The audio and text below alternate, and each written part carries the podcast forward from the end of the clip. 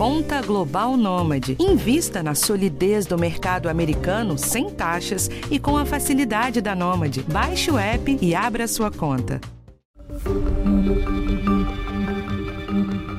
Bem-vindo ao podcast do Bem-Estar. O nosso tema de hoje é delicado e muito, muito importante.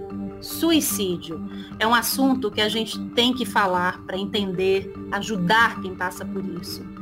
Você sabia que a cada 3 segundos uma pessoa tenta tirar a própria vida e a cada 40 segundos alguém morre por suicídio no mundo? E tem outro dado impressionante. Entre jovens de 15 a 29 anos, o suicídio é a segunda principal causa de morte. Esses dados todos aí são da OMS, a Organização Mundial da Saúde. No Brasil, a estimativa é que 13 mil pessoas se suicidam por ano. É muita gente. Só que esse número, olha que ainda pode ser bem maior, viu? E eu repito aqui, a gente precisa saber mais sobre esse assunto, falar abertamente. Por isso que desde 2014 o mês de setembro é chamado de Setembro Amarelo, para ressaltar a importância da prevenção ao suicídio. E eu te convido agora para entender melhor por que, que isso acontece, por que mais jovens estão no meio aí dessas estatísticas, como evitar que uma pessoa chegue a tirar a própria vida. E sim, saiba que você que está ouvindo a gente agora pode ajudar. O suicídio não tem idade, não tem gênero, não tem etnia, não tem classe social. Prevenção ao suicídio o nosso assunto de hoje do podcast do Bem-Estar. Para bater um papo sobre o assunto de hoje, eu convido o doutor Antônio Geraldo da Silva, que é psiquiatra e presidente da Associação Brasileira de Psiquiatria, e também o doutor Leandro Malói Diniz, que é psicólogo, professor da Faculdade de Medicina da UFMG e presidente da Associação Brasileira de Impulsividade e Patologia Dual. Doutores, sejam bem-vindos ao podcast do Bem-Estar. Muito obrigada pela participação, viu? Eu agradeço pelo convite, acho ótimo poder estar aqui com vocês. Também muito agradecido, é, acho uma importante oportunidade de debatermos um tema extremamente importante. Vamos lá, então, né? Eu queria começar com o doutor Antônio, porque, doutor Antônio, é, nesse ano, né, o tema do Setembro Amarelo é agir salva vidas. Como é que a gente pode perceber, então, doutor Antônio, sinais de que uma pessoa quer se suicidar? Muito bem, é extremamente importante dizer que alguns sinais são ditos de uma forma transparente, de uma forma clara, e outros não são vistos ou não são ditos. Então, nós precisamos estar muito atentos, como, por exemplo, você tem que estar atento se a pessoa está falando frases que podem indicar que está pensando em suicídio. A pessoa que vira e fala assim: Eu queria dormir e não acordar nunca mais. Minha vida perdeu sentido. Não tem mais sentido viver. Que graça tem continuar vivendo? Ah, esse mundo está muito sem graça. Esse mundo está muito sem valor. Ah, eu não quero mais ficar aqui. Queria dormir e não acordar nunca mais. São frases que são extremamente indicativas de pessoas que estão pensando em tirar a vida pessoa chegar, ela está tá mal, né? não está bem, está tá muito tempo mostrando que não está bem, está deprimido, está quieto, aí repentinamente começa a ficar alegre, começa a chegar e contar histórias, falar que está bem, que a vida está tá legal, que mudou. Na verdade, não é isso. Na verdade, a pessoa planejou que vai cometer o suicídio, que vai fazer, eh, cometer o óbito, o suicídio. E naquele momento está apenas despedindo. São sinais, então, que podem ser vistos e que as pessoas não percebem, deixam isso passar. Isso é interessante, né, doutor Leandro, porque sai muito na mídia, em redes sociais, que pessoas que cometeram suicídio, é, a última foto foi sorrindo, o último texto numa rede social foi alegre, né?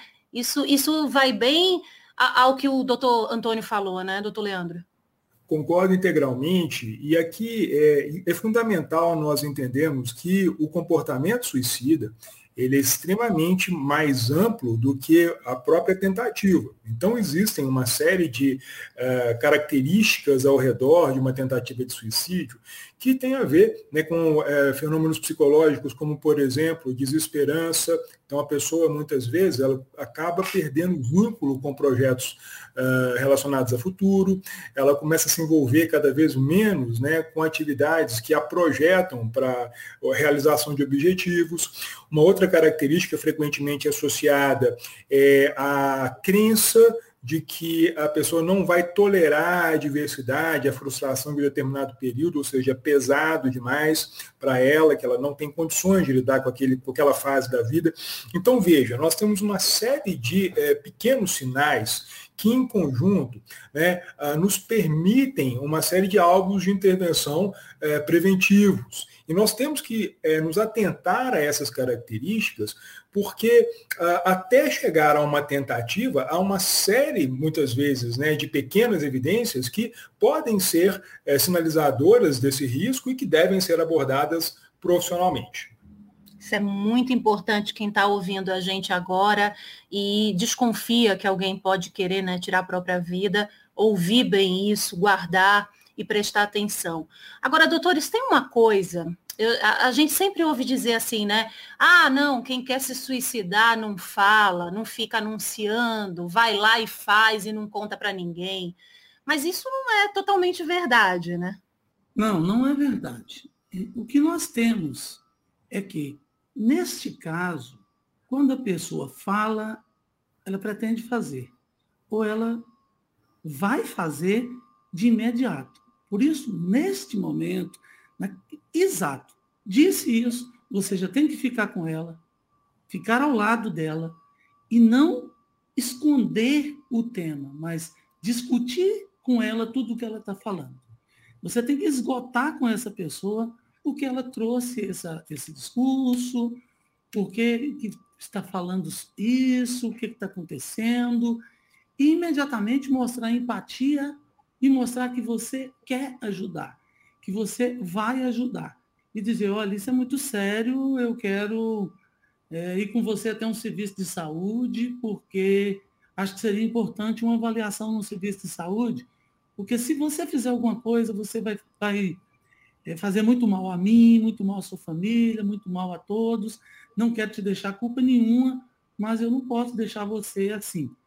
Porque às vezes a pessoa chega e fala, ah, não vou mais suportar, ah, estou sem saída, ah, isso não tem fim, esse sofrimento que eu estou. Aí você tem que pegar e mostrar que não é bem isso. Que o que está acontecendo se deve ao fato de que ele está tendo ali um estreitamento cognitivo, ele está reduzindo a tudo da vida dele aquela situação e está enxergando com esse estreitamento cognitivo uma única saída. E essa saída está errada. Essa saída não está certa, que é pensando em cometer o óbito por suicídio. Por isso, é imediato que você haja, você procure levar essa pessoa para um cuidado específico, especializado, porque o comum são que essas pessoas cometam realmente o suicídio, e não fique só no discurso o pedido de socorro, né? Que às vezes a gente não entende, mas a pessoa está ali pedindo. O doutor Leandro já falou de alguns motivos, né, que levam a pessoa a querer, né? Os motivos que levam a pessoa a querer se matar, mas qual é a principal motivação para isso? Para uma pessoa falar, não dá mais, eu não aguento. Olha, assim, isso vai variar muito de acordo com a história de vida e de acordo com o transtorno psiquiátrico associado a, esse comportamento suicida, porque nós temos aí diferentes caminhos até uma tentativa. E pegando a questão anterior, eu penso que esse é um dos principais mitos que nós temos hoje em dia em relação à abordagem do comportamento suicida. Essa história de que quem quer não fica falando, isso é um grande equívoco e muitas vezes essa interpretação impede é, tentativas é, de prevenção e abordagem emergencial desse comportamento.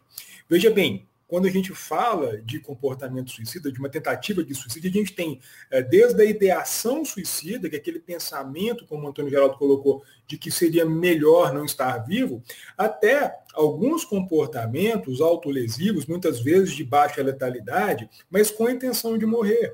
Muitas vezes a gente vê uma progressão no paciente com tentativas de baixíssima letalidade, mas isso vai progredindo se não for corretamente abordado. E uma coisa muito importante é que uma tentativa de suicídio, ela aumenta muito o risco para uma próxima tentativa. Então, quando a gente fala do comportamento suicida, a gente fala de algo extremamente amplo e que precisa ser abordado em longo prazo. A gente tem grandes oportunidades aí para intervenção, para prevenção, se a gente compreende a complexidade né, do que é o, o fenômeno suicida. Importante, né, Malói, colocar que nós temos fatores de risco de suicídio que eles são não modificáveis. Isso não tem o que você fazer. Mas tem os fatores de risco modificáveis. Então, por exemplo, se alguém fala em suicídio e existe história de tentativa prévia de suicídio, isso aumenta em cinco a seis vezes a chance de tentar suicídio novamente. Então, é mais grave ainda. E lembrar ainda que mais ou menos 50% daqueles que suicidaram já haviam tentado previamente. E se essa pessoa está entre 15 e 30 anos, a gente precisa lembrar que é a terceira principal causa de morte no Brasil e a segunda no mundo. Isso é muito importante e também nos idosos. Então, essa população, quando diz isso, você tem que tomar muito mais cuidado. E em relação a homem e mulher também, nós temos uma característica que é interessante. Ah. Assim, os homens suicidam três vezes mais do que as mulheres. No entanto, as mulheres tentam três vezes mais do que os homens. Concorda, Maloi? Sim, é, é uma diferença muito grande em relação a, a uma tentativa completa, nem né, uma tentativa não completa é, em relação a gênero. Né? Então, acho que isso, isso é um dado bem, bem presente na literatura. É, e tem, tem um dado aqui que o doutor é, Antônio Geraldo já estava falando aqui, que, é, que me impressionou tanto, gente, que segundo a OMS, né, o suicídio é a segunda principal causa de morte entre jovens com idade entre 15 e 29 anos, essa faixa que o doutor estava falando, que é, você tem que dar muita atenção, né? Eu fiquei pensando aqui, é muita gente jovem, doutor Antônio. As motivações desses jovens são diferentes, por exemplo, da dos adultos ou são as mesmas? Veja bem, nós sabemos que praticamente 100% das pessoas que suicidaram é porque tem algum tipo de transtorno mental. Se suicidaram é porque tem algum tipo de transtorno mental. Raramente sai fora desse contexto. Por isso que a OMS diz que praticamente cerca de 90% daqueles que suicidaram poderiam ter é, não poderiam não ter suicidado, poderia ter sido prevenido o suicídio. Por quê? Porque tinha algum tipo de doença e tratou. O que nós estamos vendo em relação aos jovens é que os jovens estão se expondo a situações mais, eh, vamos dizer assim, estressoras, que são desencadeadoras de doenças mentais. Antes se tinha menos exposição, hoje se tem mais exposição. Costumamos fazer, por exemplo, uma relação muito interessante, que nos anos 40, 50, 60, 70, os jovens suicidavam menos e tinham menos estressores sociais, menos fatores fenotípicos né, ligados ao meio ambiente. E depois disso começou a suprimir sono, noites e noites sem dormir, muita exposição a, a estímulos visuais como fotoestimulação, diminuição do sono, que é, isso é realmente supressão do sono é grave problema, dificuldade de inter-relação social, sendo que relação social é fator protetor, e aumento do consumo de álcool e outras drogas, que é a segunda causa de morte é, naqueles que suicidaram.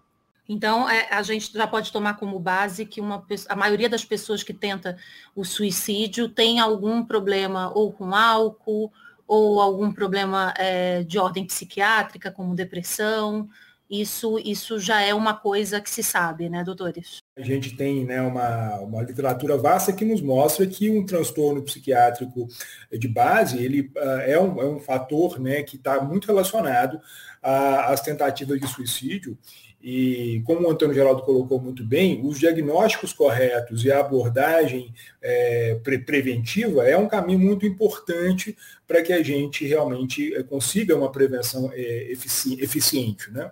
Cerca de 36, 37% das pessoas que tentaram suicídio é porque tem transtornos que nós chamamos de afetivo, transtornos do humor, como depressão e outras causas. 22, 22 23% é ligado à questão de álcool e outras drogas. E aí depois você tem transtorno de personalidade, cerca de, de 11%, aí vem é, esquizofrenia, 10%, vem transtorno de ansiedade também, tem um índice bastante alto, e 6, 7%, lembrando que o Brasil, nós somos campeões mundiais de transtorno de ansiedade, aí vem transtornos psicóticos e outros diagnósticos psiquiátricos que são importantes de, de serem tratados. Isso é muito importante, porque quando esses jovens não têm acesso ao tratamento, quando essas pessoas não têm acesso ao tratamento, ou por puro preconceito, as pessoas não indicam o tratamento, por puro preconceito, estigma, as pessoas não falam da necessidade de procurar o serviço de saúde, ser tratado por uma equipe multiprofissional, com ação interdisciplinar, psiquiatras, psicólogos, assistentes sociais, a depender do diagnóstico, por exemplo, transtornos alimentares, a presença do nutricionista. Esse preconceito mata. E aí acaba que as pessoas não indicam para ir no serviço de saúde procurar esses profissionais. Na verdade, nós, psiquiatras e psicólogos, sofremos preconceito por sermos psiquiatras e psicólogos, e muito preconceito. Sim, é, enquanto eu, eu, a gente estava discutindo sobre esse podcast, eu fiquei pensando sobre isso, né, doutores?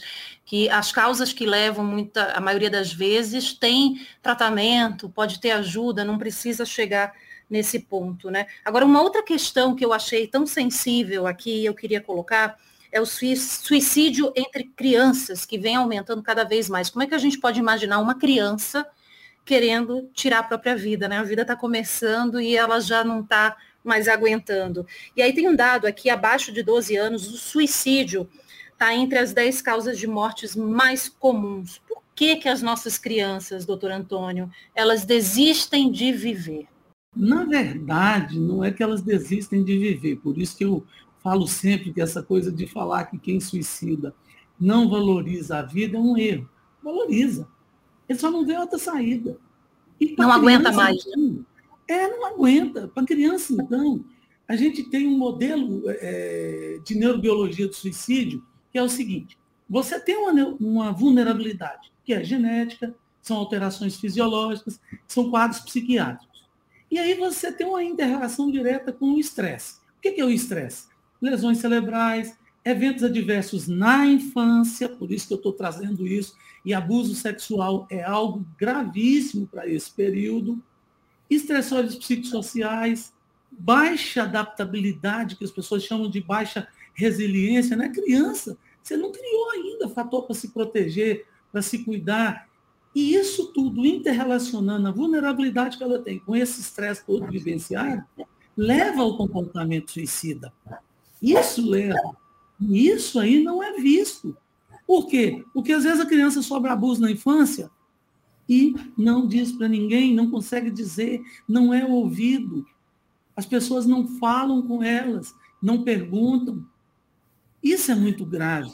Associado a isso, ela tem uma dificuldade de adaptação, que é criança. Você me coloca numa situação ruim, eu estou velho, né? Vamos dizer assim. Aí é mais fácil de eu ter uma adaptação a uma situação ruim. Mas uma criança não.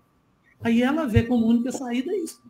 Imagina, décima causa, entre centenas de causas de morte, suicídio é a décima causa, isso é gravíssimo.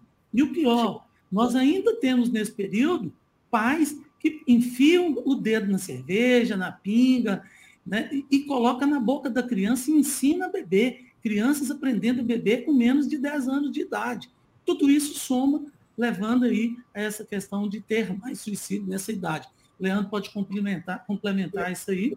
Exatamente. E, existe um, uma outra questão que eu acho que é fundamental de colocarmos aqui, é o preconceito entre os próprios profissionais de saúde mental em relação a diagnósticos na infância. Nós temos aí, né, já há bastante tempo, uh, alguns movimentos que negam a existência de diagnósticos na infância, infância fala que a gente tem né, o, a mania de rotular crianças com termos relacionados a diagnósticos. Gente, um diagnóstico bem dado não é uma sentença, é uma oportunidade de uma abordagem correta. E muitas vezes a falta desse diagnóstico precoce nos é, deixa né, de ter oportunidades de um tratamento adequado e não deixar a coisa se tornar uma bola de neve. Então, diagnósticos precoces devem ser realizados, por mais que a coisa possa mudar ao longo da vida, o diagnóstico possa mudar, a abordagem em saúde mental na infância, ela é fundamental, se a gente quiser realmente fazer uma abordagem preventiva desse comportamento em, em longo prazo. Agora, eu tenho aqui alguns dados da cartilha da campanha de Setembro Amarelo, né, que eu quero pontuar. O Brasil é o oitavo país em número absoluto de suicídios. Em 2012 foram registrados 11.821 mortes, cerca de 30 por dia. Né, por conta do suicídio. Entre 2000 e 2012, é, foi registrado um aumento de 10,4% em mortes decorrentes de suicídio. Entre os jovens, o aumento foi de 30%. Olhando tudo isso, é, doutor Antônio, doutor Leandro, eu fico pensando a violência que a gente vive aqui no Brasil, né? Tanto violência doméstica, como a gente já estava comentando, mais pobreza, tanta desigualdade, isso tudo pode deixar essa estatística bem alta aqui no país em que a gente vive, né? Não só pode deixar, como na verdade está deixando. E isso vai piorando. Ao contrário, tinha que melhorar e tem, tem feito o quê? Uma piora cada vez maior. O que é que nos assusta? O que nos assusta é a falta de programa de saúde mental com políticas públicas adequadas, tanto em nível municipal, estadual e federal. Para crianças, por exemplo, praticamente nós não temos nada. O que nós temos são alguns CAPs, que chamados, chamados CAPs-IS, mas que não fazem um sistema ambulatorial. Nós precisamos de um sistema ambulatorial, onde a pessoa liga, marca uma consulta, vai lá, é consultada e vai para a escola. E leva essa criança para a escola. É, não que tenha que passar o dia inteiro lá, até porque não precisa. Mas é preciso acreditar que as doenças também acometem bebês, crianças, toda e qualquer pessoa. Como pneumonia pode acometer qualquer um, como dificuldade na, na acuidade visual, miopia, astigmatismo, pode acometer qualquer pessoa, acomete as crianças. As doenças mentais, elas são prevalentes também em crianças, em adolescentes. Isso tudo é desprezado. Nós temos anos e anos aí sem essa construção do sistema ambulatorial para crianças e adolescentes.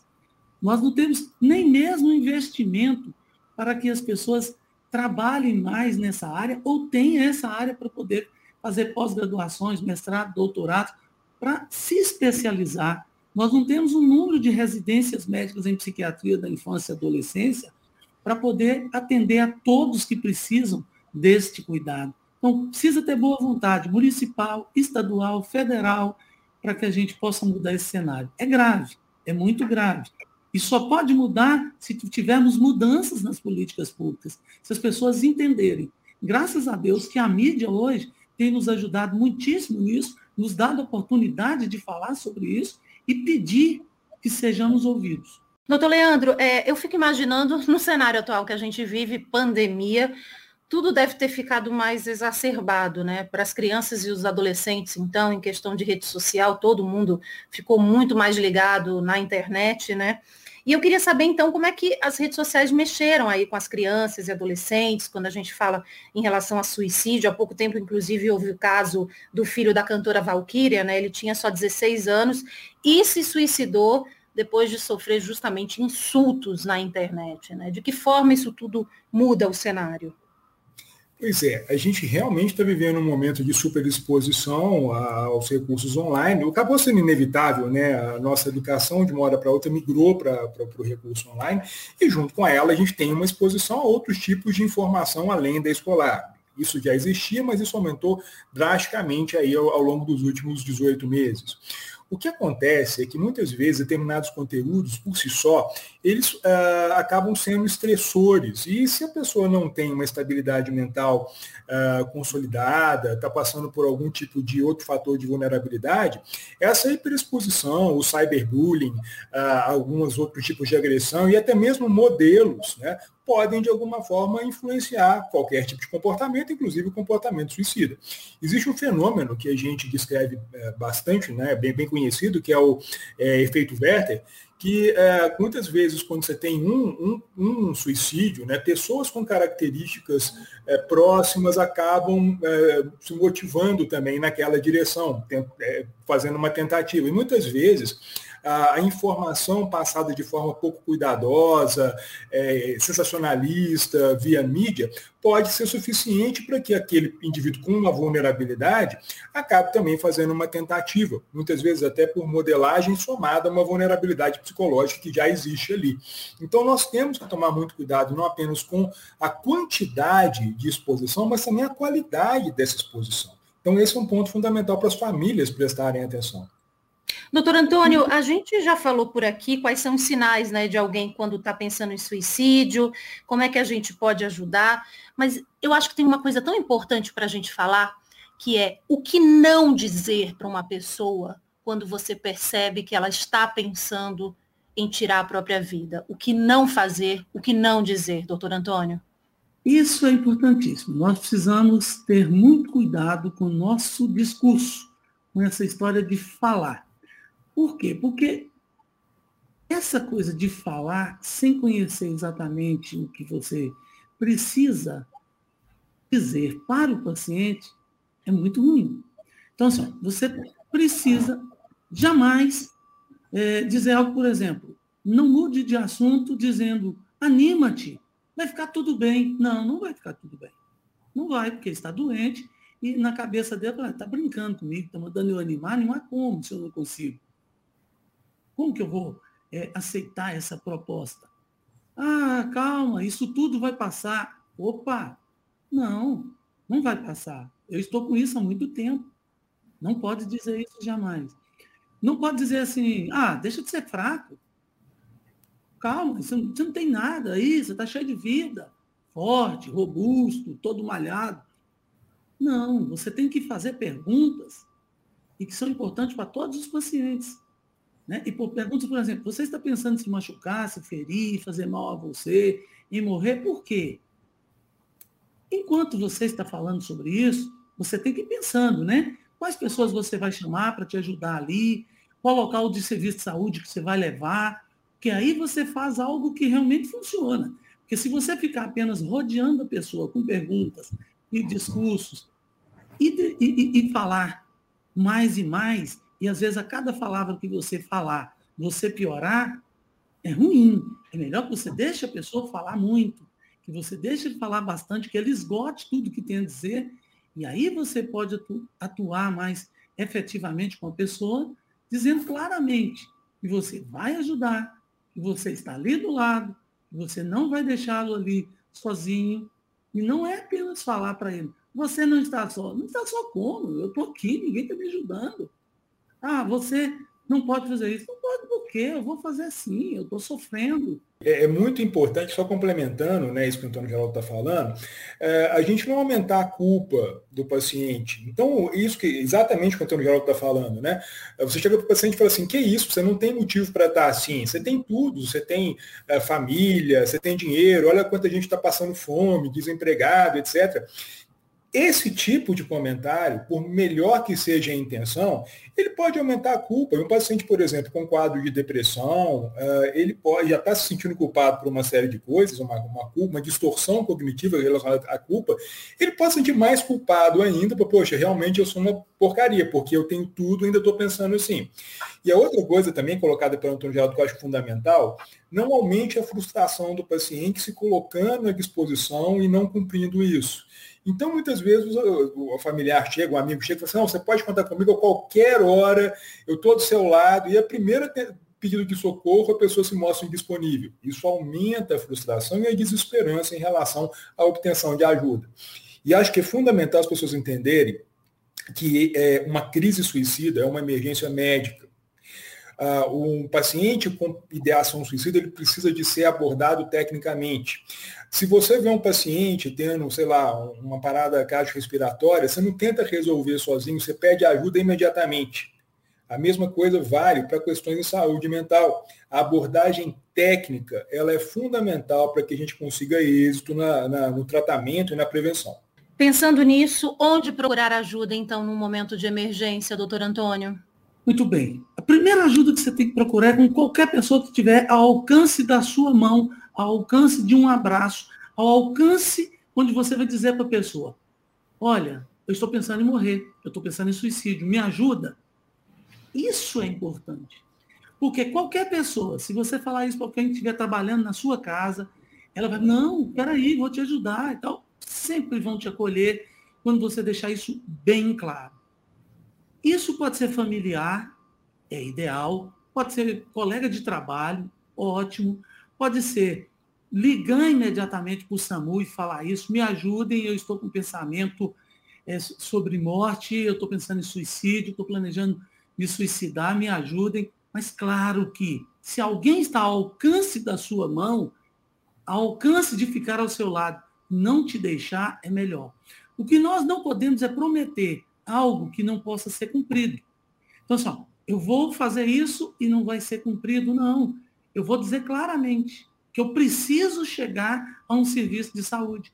Eu preciso falar imediatamente com um profissional de saúde, que é óbvio que o profissional de saúde bem informado imediatamente vai te levar para um serviço de saúde, por ser uma emergência médica, e você poder ser acolhido num serviço de emergência médica, ser avaliado e aí ser cuidado, ser tratado.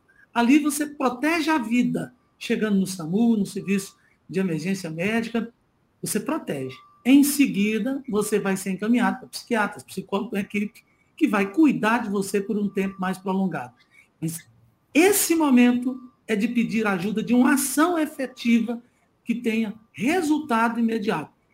É a mesma coisa que você faria se estivesse infartando. Você ia esperar, dificultar? Não. Enrolar? Não. Olha, eu estou infartando, me leva para um hospital. Olha, eu estou pensando em suicídio, me leva para um hospital, me leva para um serviço de saúde. Uma UPA, o SAMU, qualquer local, mas tem de ser levado para obter ajuda. Mesma coisa que você faz se cair um monte de produto nos seus olhos, se uma cobra te der uma mordida, a mesma coisa. E pegar ajuda imediata, proteção imediata, porque aí você protege a vida. Isso é excelente. Para quem está ouvindo a gente agora, o telefone do SAMU é o 192. Se você precisar de ajuda, por favor, peça. Sua vida, sim, é importante.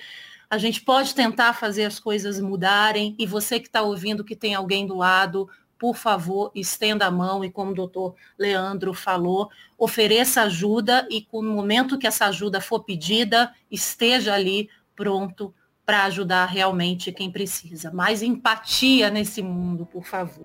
Doutor Antônio, doutor Leandro, muito obrigada pela participação aqui no nosso podcast. Espero que a gente tenha ajudado muita gente que está ouvindo agora, né? Eu agradeço muito essa oportunidade. É importante falar é, esse assunto de forma clara e responsável irresponsável, porque há muito discurso que é irresponsável sobre esse tema e não podemos compactuar com isso, porque a gente precisa salvar as vidas. E no Brasil, nós temos aumentado o número de pessoas que estão suicidando, contrariamente ao resto do mundo que tem diminuído. A gente precisa diminuir. O que foi feito até agora não tem funcionado. Nós precisamos fazer diferente. Nós precisamos alertar para agirmos diferente, porque agir salva vidas. Agradecer a oportunidade e parabenizar pela iniciativa. Eu acho que realmente, de fato, conseguimos hoje né, a, a discutir um tema extremamente importante e ajudar, sem dúvida alguma, uma série de pessoas que têm dúvida a respeito desse tema. Muito obrigada, doutores. Muito obrigada também a você que acompanhou o nosso podcast. Toda quarta-feira tem assunto novo por aqui. E esse podcast teve o roteiro de Michele Loreto, pessoa aqui que vos fala. Apuração e gravação de Ana Amélia Bazella. Edição do Guilherme Amatucci e direção da Karina Dorigo. A gente bate um papo na próxima, tá bom? Até mais!